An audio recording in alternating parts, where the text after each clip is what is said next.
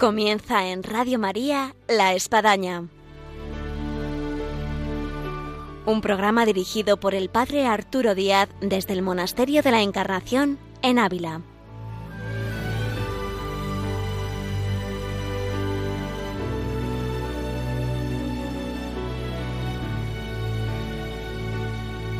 Hola, buenos días. Les habla el Padre Arturo Díaz. Bienvenidos a La Espadaña.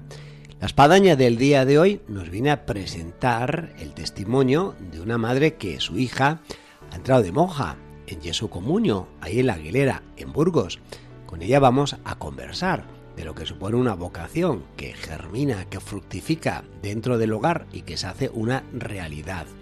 Vamos de esta manera a escuchar este testimonio que mucho puede alentar y mucho puede ayudar. Bienvenidos a la espadaña.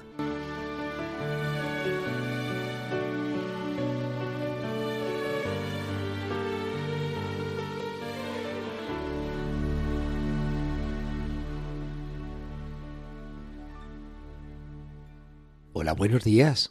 Buenos días. Tenemos con nosotros a Teresa Rocío Garrido. Tenemos que decir que tiene un acento muy peculiar para estar aquí en Castilla, en Ávila. ¿Por qué?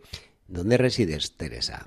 Yo resido en Palos de la Frontera, que es un pueblo de Huelva. Exacto, así que bueno, tenemos un acento aquí andaluz interesante y gracioso. Pero hay que decir que Teresa Rocío ella eh, se ha criado en este entorno de la encarnación porque su familia por parte materna es aquí de Ávila. Efectivamente, mis abuelos y todos están enterrados aquí en el cementerio, o sea, y nosotros vivimos detrás de la encarnación. Son, las monjas son nuestras vecinas. Eh, estamos, eh, además, nos separa con una tapia. La una, tapia una tapia, una tapia. ¿Y qué, qué supone ser vecinos de un monasterio de la encarnación? Estar escuchando campanas. Continuamente. Eh, gente que va, que viene, eh, de parte vuestra, cada vez que venís de Huelva, pasar aquí el verano, vacaciones, fines de semana largos, y eso pues en tu caso de temprana edad. Sí, sí. Yo tengo conciencia, a ver, siempre hemos venido aquí eh, los veranos, ¿no? Mis, mis, abuelos pasaban seis meses aquí y cuando ya el frío les echaba, ya para la Santa, ya volvían a Sevilla. Pero, pero mi, nosotros nosotros, sin embargo, veníamos todos los veranos, todos los veranos. Y entonces nosotros siempre hemos venido para acá a comprar huevo a las monjas, a saludar a las monjas, a, misa siempre con don Nicolás de toda la vida, o sea, de toda la vida de Dios, como yo siempre digo. Y entonces las monjas, nuestras vecinas. Ah, pero yo tengo conciencia desde los 15 años, que ya empecé a rondar el torno. La hermana Teresa, la hermana Carmela, la madre Carmen. O sea, yo tengo mi, mis monjas de eso, de torno, de venir y echar ratos y ratos y ratos, porque es buen sitio, el Señor está aquí, la presencia del Señor está aquí, y entonces pues eh, a una le tira, y entonces pues decía, estaba en mi casa un rato, después me venía para acá, enseñaba el museo también, o sea, yo desde los 15 años he tenido yo ya contacto más estrecho y más directo con las monjas. Y después de esta experiencia de los 15 años, al menos de forma consciente, pues vienen los hijos. En tu caso te has tres hijos. Tres hijos que estos casi prácticamente han nacido, se han criado en este entorno. Total, total. y una de las cosas que nos hacía que viniese Teresa Rocío aquí a los micrófonos, que hay que decir que como, como buena andaluza de temple no le ha costado nada venir aquí a hablar. la verdad que no. que nos contará eh, la experiencia de una hija, la mayor, Blanca, que eh, ha ingresado hace un año en la comunidad de Yeso Comunio, allá en La Aguilera, en Burgos. Eh, con frecuencia traemos aquí a los micrófonos gente que, que ha entrado, ha, ingresado, está por entrar, por abrazar la vocación, ha sido ordenado sacerdote, recientemente teníamos uno de estos programas, pero no, no siempre tenemos al padre, la madre o la familia de quien ha dado ese paso y nos parecía súper interesante poder acercar aquí a los micrófonos a Teresa Rocío como madre de, de, de una monja de Yeso Comunio. En este caso, eh, ¿cómo viene a suscitarse la vocación? ¿Cómo lo tú ves ahora en el tiempo? Es decir, claro, esta niña ya se denotaba que tenía ciertos rasgos de vocación.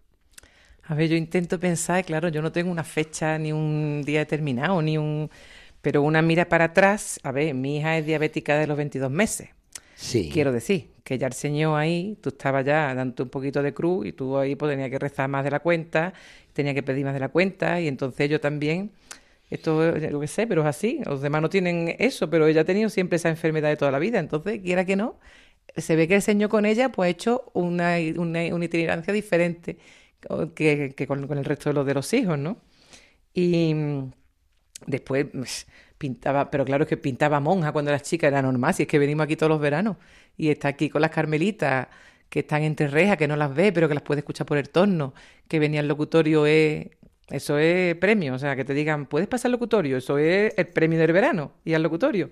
Entonces, quieras que no, el ambiente es el que es y tú ves en las monjas esa presencia del Señor. Después nosotros somos el camino neocatecumenal, también quiera que no, las Eucaristías, las palabras. ¿Dónde va mamá? A la palabra, a la cuidadora, que tenemos Eucaristía. O sea, que es que lo han vivido de chicos, yo qué sé, es que como, no sé, yo lo veo como una cosa normal. No, nosotros no hemos hecho nada extraordinario, absolutamente nada Bueno, ahí se denota, Teresa Rocío, esto es importante en el ámbito familiar y de la formación, como una vocación puede estarse germinando de una forma natural, de ambiente, donde eh, es eh, normal que alguien pueda decir, oye, pues sí, yo me voy al seminario, me voy, me voy al convento. Blanca pasó por estos micrófonos antes de ir a la Aguilera, dio aquí un testimonio muy hermoso de lo que fue su proceso familiar. Ahora, viéndolo de vuestra parte, ¿cuándo fue así el día que eh, Blanca se manifestó y dijo, oye, es mamá, papá, que me voy a Yeso Comunio? Ya, ya se veía venir, algo se veía venir desde, desde que conocimos. Yo siempre he dicho, yo para mí las carmelitas descalzas siempre han sido, lo siento, como son mis vecinas, pues siempre es como tu familia. Tú dices, mi familia es la mejor, pues tú igual. Las carmelitas descalzas de la Encarnación, la mejor. Pero mmm, cuando conocimos a, la, a, las monjas de Jesu Comunio, mmm, pues empezamos, yo decía, madre mía, me sorprende que el espíritu también sople aquí, de otra manera, pero uh -huh. es el mismo espíritu. O sea, eso fue el descubrimiento del siglo, porque para mí otras monjas nunca, que no, que no me habían llenado nunca. Y mmm, entonces ya empezó ahí como más de la cuenta. Más, aprovechaba, como estaba en Valencia estudiando los cinco años, cuatro, cinco años estaba de enfermería, y entonces ella iba para allá, un fin de semana, un no sé cuánto, que si un retiro, que si un no sé qué, con lo cual pues ha ido estando, le ha ido gustando, hizo sus experiencias, la primera experiencia no, no, a ella también le ha gustado sus muchachos, que no es que uh -huh. ella ahora haya estado pensando en monja de toda la vida, no, no, no, ella también ha tenido su, su gente. Y, y después ya, después de la segunda experiencia, ya entonces ya, ya sabía la cosa como más seria. Y entonces, pues después ha habido un tiempo en que ella no ha dicho nada porque no ha podido decirlo, hasta que las mujeres le han dicho ya. Y entonces, cuando ya ella ha dicho, me voy. ¿Y, y en casa cómo lo dijo? De todas maneras, ella tenía que terminar la carrera. O sea, ella sí. le dijeron, ah, por ejemplo, hay gente que se le dice, no, no, ya, es el momento que Dios ha elegido para ti, aunque sea mitad de carrera, mitad de lo que sea. Pero a ella se le dijo, espera, y cuando te esperes, o sea, cuando termine la carrera, entonces, entonces fue terminar la carrera y entonces ya, ya todo rápido. Y, y, en este dejar las cosas, porque se iba al convento, eh, ¿tú qué crees que era lo que más le costaba? A ver, chismes de Blanca, cosas de Blanca y eso, mijitas de Blanca, eso ha sido impresionante. Yo no sé, vamos, cómo se puede acumular tanto en plan Diógenes. Y era curiosísimo, tú decíamos, Dios existe, porque no puede ser que mi hija vaya soltando las cosas tan, y es tan normal y tan tranquila. Y tan, en vez de decir, oh, qué pena que esto me lo regaló fulanito. No, no, no, ahí no había pena. Porque ella sabía que elegía una cosa mejor que era el Señor. Entonces, todo lo demás, pues eso chisme lo que tenía mi hija. Pero vamos, vamos, lo más grande. A la hora de plantearse uno la vocación, lógicamente ve sus deficiencias, ve sus carencias, ve sus fallos, eh, sus miedos, incertidumbres, eh, dentro de ese panorama que, que, es normal que uno sienta pues un cierto temor. Eh, en el caso de ella eh, estaba el tema de ser diabética. Eh, tú como mamá, ¿cómo veías? Decía, oye, pues me voy al convento y, y, soy diabética. Pues mira, Dios existe y como Dios existe, pues Él se encarga. Entonces, por ejemplo, yo recuerdo aquí en los locutorios cuando hemos estado aquí con las carmelitas que decían, a lo mejor decía, Blanca, si se te ocurre alguna vez entrar aquí, mmm, aquí no puede entrar siendo diabética, porque claro, es que la vida de las carmelitas es la que es, es un poquillo dura. Pero el Señor le da la vocación al que tiene que dársela, pero a ella de carmelita no se lo dio. Entonces, mmm, a nosotros siempre nos han enseñado, desde que los 22 meses de Blanca diabética, que Blanca era una persona normal. Y la doctora, la doctora Ana Lucía Gómez Gila del Hospital de Sevilla, del, del, lo diré, me acuerdo, del infantil, siempre nos ha dicho, Blanca es una persona normal. No, mira, que es que va ahí, que no, que no, que Blanca es una cosa no, persona normal. Entonces, lo hemos visto con toda la naturaleza del mundo, pero es que ha sido el Señor que nos ha ayudado. Porque, porque no hemos necesitado un, un, psicólogo o algo para que nos ayude, que con 22 meses, con chis, que teníamos que inmovilizarla uh -huh. en el suelo para pincharla. que no es que pusiera, ¿entiendes? Entonces, Dios ha ayudado todo este tiempo. Entonces, la vocación, si la da el Señor, pues ya el Señor se encargará. Y en esa naturalidad, eh, yo recuerdo una Navidad por aquí, donde eh, tenemos el 22 de diciembre siempre el saludo navideño, la felicitación navideña, que consiste que acabada la misa de ocho y media de la mañana, pasamos aquí a un salón y se ha preparado un rico desayuno con, con bizcochos, eh, con café, con chocolate, con churros. Y eh, Blanca, que era de, de, buen comer, de buen apetito. de toda la vida. garrido. veía ahí todos los bizcochos, los churros, eh, los pastelitos. Y entonces me la encuentro así en un rincón, porque ese tiempo era un poquito más complicado lo, el tema de controlar la diabetes, claro. Y, y, y, se estaba, se estaba poniendo una inyección. Digo, oye, pero Blanca, ¿qué haces? Dice que, que, es que no puedo, no puedo resistir, que yo tengo que tomar alguno de esos bizcochos, algunos de esos pasteles. Y, ahí se estaba preparando para, para atacar a las bandejas que había. Sí, sí, gracias a Dios, pero eso gracias a Dios lo hemos llevado con toda la naturalidad del mundo, no sé. Pero eso la doctora, la doctora fue pieza clave, pieza clave. Porque bueno, para la gente que nos está oyendo, Blanca hay que decir que ha sido una chica simpática, alegre, espontánea, eh, de, buena voz, de buen canto, de tocar la guitarra, eh, de, muy buen ánimo, mucha, mucha para adelante. Sí, sí, sí, sí. Gracias a Dios. Tiene una mezcla perfecta del padre y de la madre. O sea que entonces ha salido. Pero eso es cosa del Señor. Esto es cosa del Señor. Yo muchas veces digo, Dios mío, ¿cómo? O sea, esto es una gracia, es que no tiene, no tiene explicación. Después, Blanca, por ejemplo, desde, desde los 14 años que entró en el camino, ella ha sido salmista, con lo cual también ha estado cantando ¿Me entiende? Cuando se fue a Valencia, ella se fue con la guitarra por delante, porque como se va ahí sin...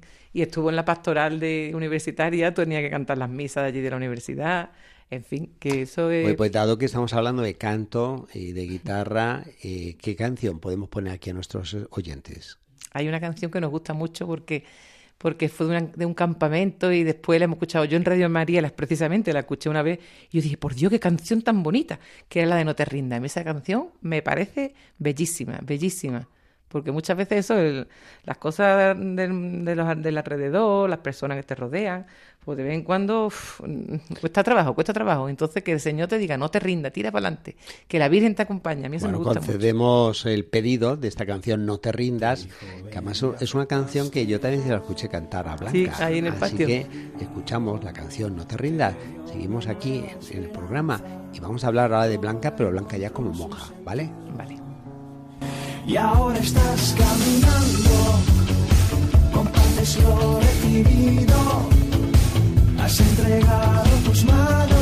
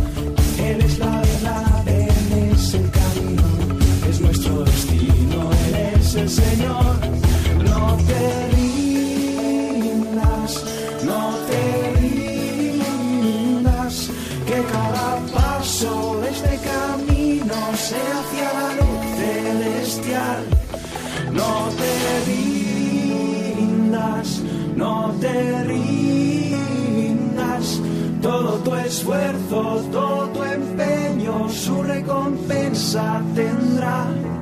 No te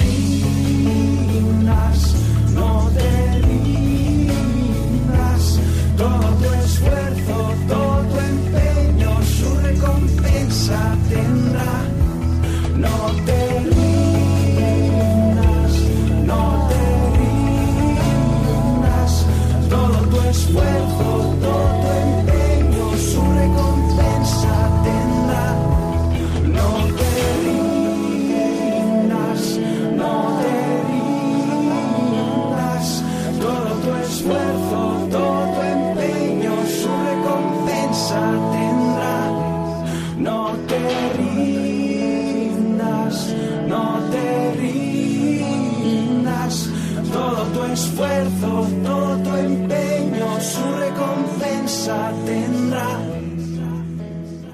Esta canción de No te rindas, a pedido hoy aquí de nuestra invitada en el programa, de Teresa Rocío Garrido, con la que estamos hablando como madre de Blanca, que entró en la comunidad de Yeso Comunio en la Aguilera, eh, seguimos en nuestro programa y habíamos dicho, Teresa Rocío, de hablar de Blanca, la hija, ahora como monja. ¿Cuál fue vuestra impresión? Eh, además estuve, así que lo que cuentes puedo decir si es verdad, o es mentira. Fue testigo, de los pocos testigos, porque de con lo el que COVID... es ir con la hija hasta la Aguilera, Oh, llevarla ahí y después de la ceremonia verla vestida de, de postulante. Mm, fue estupendo. Fue estupendo. Nada más que pudo invitar a 50 personas, porque como era la época de la época que estamos, está del COVID, pues le dijeron que solamente podía llevar, 50 imagínate 50 personas, es que no puede, ¿qué hace? ¿Solo familia? ¿Solo la comunidad? ¿Solo amigos? O sea, pff, la pobre lo pasó mal en ese Sí. sentido. Y después también, claro, la Aguilera está muy lejos, con Chiquesburgo, y nosotros que somos de abajo, eso está... ojú. Y entonces, pues claro, la pobre muchas veces llamaba a alguien, oye, puede que mira, que a ver si viene. Y había mucha gente le dijo que no también. O sea, que la pobre iba tachando, iba con su lista para arriba con su mamá. Fulanito me ha dicho que no, digo, claro, así que está muy lejos y encima un 27 de noviembre. Que también el fresquito de aquel día fue Eh, interesante. Nevó. Madre mía, que sí nevó. Se nos quedó el coche bloqueado por el camino. Nosotros nunca hemos conducido con nieve porque somos del sur. O sea, ese coche bloqueado y de pronto aparece cerquita nieve como Moisés. Mira, abrió las aguas y yo dije, Dios mío de mi vida, bendito seas tú porque vamos. Ay, qué bien, fue estupendo. Y llegamos allí, tuvimos un locutorio con las monjas, solo las familias, ¿vale? O sea, Sí, el padre, sí, la sí. madre, los hijos. Y ya después nos fuimos a comer, las monjas nos dieron de comer, muy graciosa ella. muy- Tú veías el amor, cuando eso, el amor en los hermanos, ¿no? Cuando te van, te, tra- te traen las cosas y te hacen las cosas. Y ya después fue cuando tuvimos la misa Exacto. eh, de entrada, que fue también muy bonita y muy, muy acogedora. Eh, le- las monjas muy graciosas porque le dijeron que alguien lea y que alguien cante. O sea, te- entonces, le mamá, ¿tú quieres cantar? Digo, hombre, a ver, yo en condiciones normales canto, pero yo ese día no sé cómo voy a estar emocionalmente hablando. Digo, prefiero leer, entonces leí. Y entonces, de su comunidad de Alcira, porque ella caminaba con, en condiciones normales en palos, ¿no? Pero claro, cinco años se ha llevado en, en Valencia, con lo cual lo último y lo más reciente es de, es de Alcira. Entonces, dos amigas suyas que estaban en su comunidad le cantaron el Ben del Líbano, que es el canto que ella quería. O sea, ella eligió ese canto, el Ben del Líbano del camino. Y Teresa Rocío, ¿cómo fue ver a tu hija vestida de monja? Ah, fue muy bonito, porque después de la celebración se fue y ya entonces después volvió al locutorio ya vestida de monja, que es un hábito vaquero, como desde luego el tejido vaquero que lo tiene todo el mundo, desde, desde el rey hasta el más pobre de los pobres. Y entonces, mm, y después lo- tú dices, cuidado, pero estaba ¿no? un hábito vaquero normal y corriente y un cinturón marrón. Es que es lo más simple del mundo, pero claro, todas vestidas iguales. Cuando tú sabes que ahora nosotros nos vestimos de cualquier manera, de, de Dios mío, qué calor pasarán, qué frío pasarán. Y todo para salvar las almas y para que todos sean uno, que todos sean uno y que ninguno se pierda. Y en este año que ha transcurrido, ¿cómo has ido viendo quizás a lo mejor la evolución de, de Blanca en casa a Blanca en el convento? Mm, es que, ¿verdad? Hemos venido a verla varias veces desde aquel día. Al principio no podíamos por el tema de la pandemia, pero luego ya sí empezamos a poder. Y hemos estado con ella y, bien, de vez en cuando la llamo y muy bien, muy bien. Parece que es que no, como que no se ha ido. O sea, yo no tengo esa pena. Yo no, o sea, mi hija no se ha muerto. Porque hay gente que te dice, uy, por Dios, encima enfermera, y yo no te va a trabajar. Es que, es que yo lo veo, gracias a Dios, yo te digo, gracias a Dios, yo lo veo como una cosa normal. Incluso yo añadiría algo que lo he podido percibir, porque bueno, tengo una hermana que es carmelita. Exactamente. Eh, la ausencia se convierte en una presencia, una presencia fuertísima, o sea, espiritual, más incluso que a lo mejor el hermano o la hija que, tienes ahí más a la mano. Sí, totalmente de acuerdo. Sí, sí, sí. Yo no, no, no, no tengo la sensación en ningún momento de haber perdido nada. Yo no la he perdido, al contrario. La has ganado. Total, o sea, es que está, Blanca está. Blanca que, era, fuera no eh, y es una chica eh, de, de, buen hablar, eh, con gran espontaneidad, buena comunicadora, alegre, sonriente. ¿qué, repercusión ha tenido la, la vocación en, el entorno de su grupo de amistades y con las personas que trataba? Hombre, que las personas que la trataban a diario, digamos, o con frecuencia, nos han sorprendido demasiado. Porque eso como que se veía venir. No sé, esto, ese, se veía el sustrato. Y entonces, pues ya el Señor se ha encargado de hacer florecer. Y pidan por su perseverancia, porque hay que pedir por su perseverancia, que no es fácil. Porque incluso pues hay historias como la de San Bernardo, que está así increíble, que él se fue al convento buscando la soledad en el cister, pero bueno, es que después de él fue toda su familia. no me digas. Ah, qué bueno. Y un grupo de amistades y tal, al punto que yo creo que cerraban ya la puerta y que ya, que aquí no caben más. Ay, ¿no? qué fuerte. No, el Señor se vale de muchas cosas, que es lo a veces, efectivamente, tras una vocación, hasta surgen otras, o tal vez eh, gente que, estaba en un ateísmo, en un agnosticismo y pasa a profesar la fe. Claro, además lo bueno es que como allí son tantas, creo que son, en la Aguilera creo que hay 115, mm, imagínate la cantidad de, experiencias que tienen, y de testimonio y de, tú dices, pues aquí no se puede ni tirar la toalla ni perder la esperanza, porque cuando tú escuchas esas cosas, tú dices, oh Señor, qué grande eres, tú eres capaz de cualquier cosa. ¿Hay alguna madre de familia que nos está escuchando y en su entorno tiene una hija con inquietudes vocacionales? Eh, ¿tú qué consejo le darías? A ver, yo a todo lo que sea de Dios, yo no he puesto obstáculos. O sea, si me ha dicho, mamá, me voy a, pues escucha, mm, es Dios, así que si quiere ya eso. Otra cosa que me diga, me quiero ir a un concierto de no sé qué cosa rara y le diré, eh, eso a mí no más de tilín. Pero sigue a todo lo que me ha dicho mamá, que es que, bueno, pues vete, hija. O sea, porque yo sé que eso es ganancia. Todo lo que sea está con Dios es ganancia. Entonces, yo en ese sentido no he puesto nunca obstáculos. Y después, pues en casa se ha rezado siempre y los domingos los laudes, o sea que, y hemos vivido normal y hemos querido vivir siempre de cara a Dios. Es, decir, que no le cierren la puerta a Dios. No, no, no, no, no. no. El Señor que llama a nuestra puerta e invita a seguirle. Soy yo? ¿Quién soy yo? No, no, no, no. y de los dos hijos que, que están en casa, eh, de Juan y de Teresa, eh, ¿cómo lo han vivido? ¿Cómo lo sientes tú? Hombre, debe, mm, Teresa echa de menos a su hermana, cosa como son, era su compañera. que Ni hay carne. Claro, entiende entonces, pero vamos bien. Es que también tú dices, bueno, esto es lo que hay. Es que no. Y eso que. Entonces se escriben cartas. Aquí escribimos cartas estilo antiguo, ¿sabes? O sea que no hay. O la llamamos también, que también podemos llamarla, con lo cual. Pues también puedes comunicarte, ¿entiendes? O sea, Teresa sí la ha escrito y la ha hablado. Juan es más reservadillo porque es su manera de ser como buen hombre y entonces pues no ha hecho esas cosas. La hermana dice, hijo, escribe, por Dios, escribe algo, aunque sea unas letritas, pero a este le cuesta más. ya, ya, ya, ya, ya, Pero eso está presente. Vamos, además yo puse allí una foto de mi hija allí al lado de la tele. Esta no se ha ido, esta está. Y como está, y el día de la, de, por ejemplo, la Nochebuena esta, que fue la primera Nochebuena sin ella, que tampoco estaban mis padres, porque estaban en el hospital, pusimos una foto de mis padres y de ella. Digo, hombre, esta gente están, no están de carne y hueso así para tocarlo, pero están, es que no la hemos perdido. Es llamativo, y esto para animar a quien tiene hijos o familiares eh, con vocación, eh, que uno va a, la casa de los interesados y vamos, tienen fotos por doquier de, de la hija monja o del hijo ordenado sacerdote, que vamos, que parece como hacer la competencia ahí a la Virgen de Lourdes que tienen o a Santa Teresa como si o hubiera muerto, que parece de un, que todos lados, pero No, no, no, que, que parece que ya están canonizados. ¡Oh, qué fuerte! Sí, sí, pero eso sí, antes digo, la tenemos allí, me dice, digo, esta foto la pongo yo al lado de al lado de la tele para poderla ver, miro a un lado o miro a otro. Ya.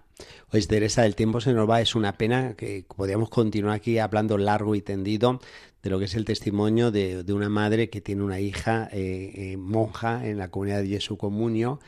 Y, ya para terminar, eh, ¿cuál es la alegría que tú sientes? yo estoy contentísima, contentísima. O sea, esto es una gracia y que no lo puedo expresar con palabras. O sea, yo estoy contentísima, vamos, que no he hecho una lágrima. Es que no, al contrario, esto es... Mm, haber ganado, ganado, ganado. es que como un boleto que te ha dado Dios, pues tú dices, es la mejor lotería. Esto es la mejor. Y además, ¿quién? O sea, es que puede interceder por todo de una manera mucho más profunda. El Santísimo puesto allí casi todos los días, por Dios, tú dices, Dios mío de mi vida. ¿Entiendes? Ella lleva el escapulario de su padre, lo lleva al cuello. Digo, es que nadie como tú puede interceder por la familia más que tú. O sea. Pues Teresa Rocío, hay gente que viene aquí al Monasterio de la Encarnación que escucha el programa de la espadaña aquí en Radio María y dice, ahí es que escuché el programa y quiero conocer más de Santa Teresa, quiero conocer el museo que me han dicho que hay, quiero rezar a la Virgen de la Clemencia. Hay que decir que estos que vienen, pues vamos a tener algunos que van a decir, oye, es que quiero saludar a Teresa Rocío. Bueno.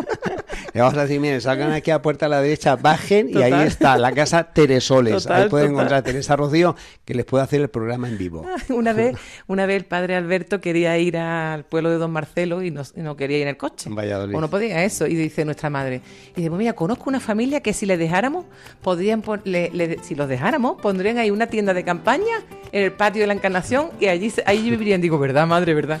Y al final nos tocó llevarlo.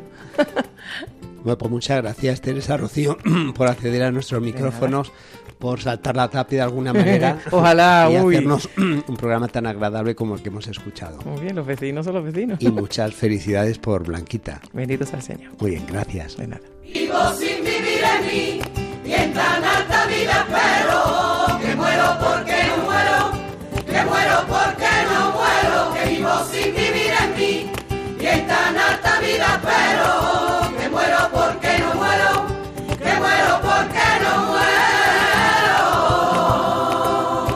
Terminamos aquí nuestro programa siempre con ganas de tener más programa, pero llega a su término. Ha sido un gusto tener con nosotros a Teresa Rocío Garrido, testimonio de Blanca, su hija, como monjita en Jesús Comunio, a la Aguilera, en Burgos, a la cual tanto queremos, encomendamos. Y este programa que sirva de ánimo, estímulo, incentivo a aquellos que sienten que el Señor toca la puerta de su casa y llama a alguno de los hijos. Benditas sean las vocaciones en la Iglesia. Hasta nuestro próximo programa, el viernes, Dios mediante, aquí en Radio María.